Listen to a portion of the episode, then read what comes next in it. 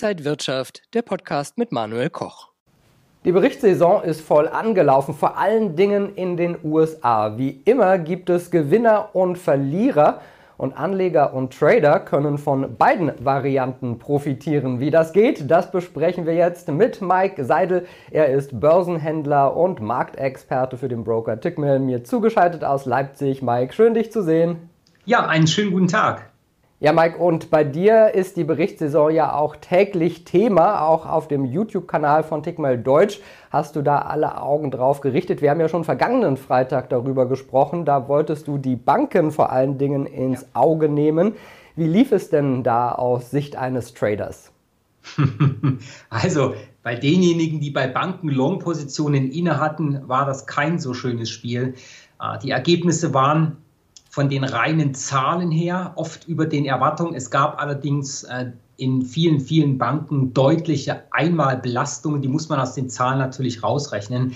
Aber unterm Strich sind die Kurse halt teils auch deutlich gefallen. Und das war ein Auftakt für die Berichtssaison, wo man sagen kann, naja, so richtig schön ist das nicht gelaufen. Die gute Nachricht ist allerdings, dass man äh, sich erhofft, in Anführungsstrichen, ihr wisst ja, Hoffnung an der Börse hat da nichts zu tun, aber man hofft, dass äh, die nächsten Berichtssaisonkandidaten besser dastehen, dass man vom Technologiebereich bessere Ergebnisse bekommt. Und das werden wir jetzt natürlich sehen. Der Nasdaq ist ja schon auf ein neues Allzeithoch auch ausgebrochen. Also beim Thema Berichtssaison bleibt es, trotz dass die Banken nicht so gut performt haben nach den Zahlen, weiter sehr, sehr spannend äh, und mit ein bisschen Glück auch in die Oberseite unterwegs.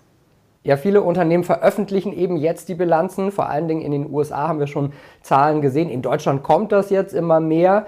Hast du da vielleicht so ein paar Chancen im Auge? Also bei, den, bei dem Thema Chancen ist natürlich im, im Bereich der Berichtssaison äh, immer, und das müssen gerade die aktiven Traderinnen und Trader wissen, die Chance in beide Richtungen auch mit offen. Das heißt, das Thema der Zahlen, ja, viele wollen da natürlich positive Dinge sehen, dass die Aktienkurse steigen. Wer aktiv tradet, äh, dem ist das Ganze relativ egal. Äh, gerade auch bei einem Broker wie Tickmill kannst du auch in beide Richtungen traden. Beim Thema der Berichtssaison ist halt einfach eines wichtig. Es wird zum einen natürlich geschaut, das ist eine Standard, Standardaussage. Wie ist das vergangene Quartal gelaufen? Und dann und dann ist das das Wichtige, wenn es dort keine äh, positive oder negative Überraschung äh, gibt, wie sehen denn die Ausblicke für das Unternehmen auch mit aus? Das sind dann häufig die kursbestimmenden Daten, die wir hier haben. Und wir haben es ja bei den Banken gesehen, was dort passieren kann, trotz dass äh, die Ergebnisse über den Erwartungen gelegen sind ging es mit den, mit den Kursen erstmal in die Unterseite rein, weil halt auch im Ausblick Dinge gekommen sind, die nicht so gut waren. Und das ist genau der Punkt, den brauchen wir jetzt für die laufende Berichtssaison definitiv auf der Agenda. Das heißt, das, was sich viele auch fragen, das hatte ich heute Morgen auch in meiner Sendung, wie geht es mit der Technologie weiter, gerade beispielsweise mit Chipherstellern, ähm, wie steht es um den PC-Markt, diese Dinge fragen sich natürlich viele ist man dort jetzt bald wieder in der Lage, ähm, starkes Wachstum fortzusetzen. Das dürfte dann natürlich die Kurse auch nach oben mit bewegen. Das sind die Punkte, auf die würde ich jetzt achten, auf die achte ich in meinem eigenen Portfolio sozusagen. Äh, und das brauchen wir jetzt. Und da gilt wie immer auch die goldene Regel. Erst die Nachricht, dann der Markt und dann wir als Traderin äh, und äh, Trader, wenn wir direkt vor einer Nachricht stehen. Ja, vielleicht können wir das nochmal vertiefen. Worauf schaust du denn in den kommenden Tagen und wie kann man sich dann als Trader auf diese Quartalzahlen vielleicht optimal vorbereiten? Ja, da gibt es da gibt's in der Unterscheidung, das ist auch etwas, äh, das, das ist ein Punkt, das müssen wir als Traderinnen und Trader ähm, einfach ent, entsprechend auch lernen. Das spielt auch in meiner Ausbildung eine ganz, ganz große Rolle, dass man immer weiß, äh, zum einen natürlich, wann kommen solche Zahlen und zum anderen, wo ist der Titel vor den Zahlen gerade verortet. Und da gibt es natürlich Unterschiede. Wenn, wenn ich weiß, morgen äh, beziehungsweise am nächsten Handelstag oder vielleicht auch heute bringt das Unternehmen Zahlen, dann macht es natürlich anhand der Regel, die ich gerade gesagt habe, keinen Sinn, direkt vor den Zahlen aktiv zu werden. Was wir jetzt allerdings haben, und das ist das Schöne, deswegen schaut auch in meine Sendung rein, wir können ja vorplanen wir wissen ja, wann die Unternehmen die Zahlen bringen. Und das ist ein, ein hochspannendes Thema.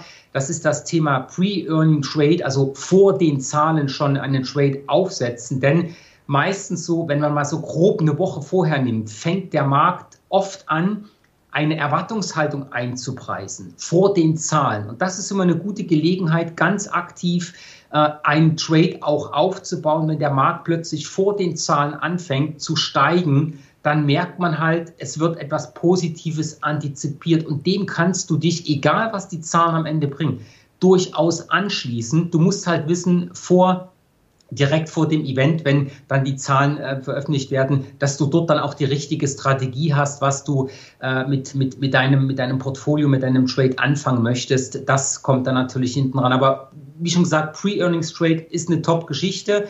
Die zweite Geschichte daran, wenn der Markt reagiert hat, ja, dort auch nicht gleich den ersten Schuss traden, sondern wirklich abwarten, wie die erste Marktreaktion ist. Dann gibt es meistens eine Korrektur und danach kommt der zweite Schuss und den kann man häufig auch sehr, sehr schön traden.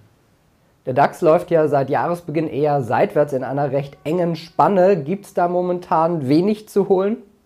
Das kann man so und so sehen. Kommt ein bisschen drauf an, ähm, wie man den DAX auch sieht. Äh, weil aktuell, wenn wir uns mal das Thema auf Tagesbasis anschauen, auf Tagesbasis haben wir im deutschen Leitindex einen aktiven Abwärtstrend. Schauen wir uns dieses gesamte Bild mal auf der Wochenbasis an, dann sehen wir, dass diese korrektive Phase im deutschen Leitindex eine korrektive Phase in einem Trend ist. Das heißt, an dieser Stelle, ähm, wir sehen ja auch, dass die, dass, die, dass die Technologieaktien in den USA beispielsweise stark angezogen sind, möglicherweise auch schon äh, mit Blick auf die Zahlen, auf die Berichtssaison. Beim deutschen Leitindex DAX, wie schon gesagt, wir sind dort in der Korrektur. Die Korrektur naja, sie läuft jetzt nicht gerade mit Momentum nach unten. Ne? Sie schiebt sich so Stück für Stück in die Unterseite rein. Ähm, und das ist halt ein Punkt, wer dort mehr Sicherheit haben möchte ja, und kein Daytrading machen will, guckt gerne auch mal in die Sendung von Tickmill Deutsch mit rein, auch die Freitagssendung, da habe ich den DAX auch besprochen, da habe ich das Handelssetup auch genau beschrieben.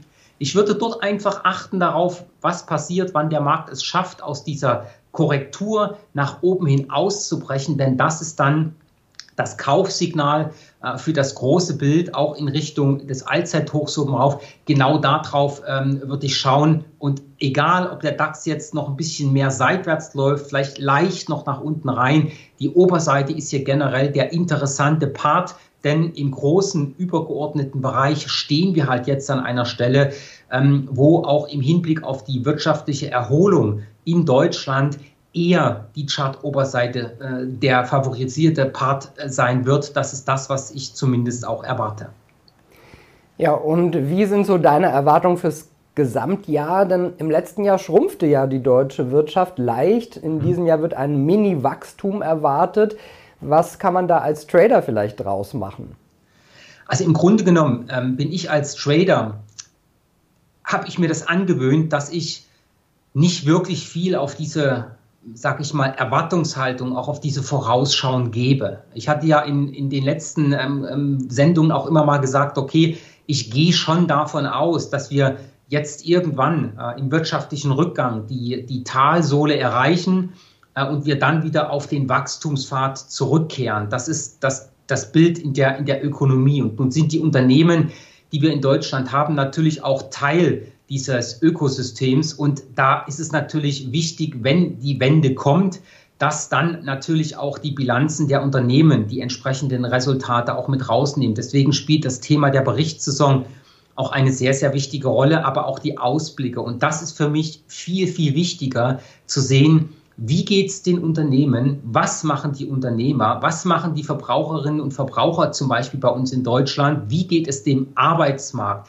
Das sind alles Indikatoren, die fließen natürlich in so eine Wirtschaftsentwicklung mit rein. Das heißt, hier gilt für mich wie immer nicht das Prinzip der Hoffnung, was könnte denn passieren, sondern der Punkt ist der, ich gehe davon aus, dass sich die Wirtschaft bessert.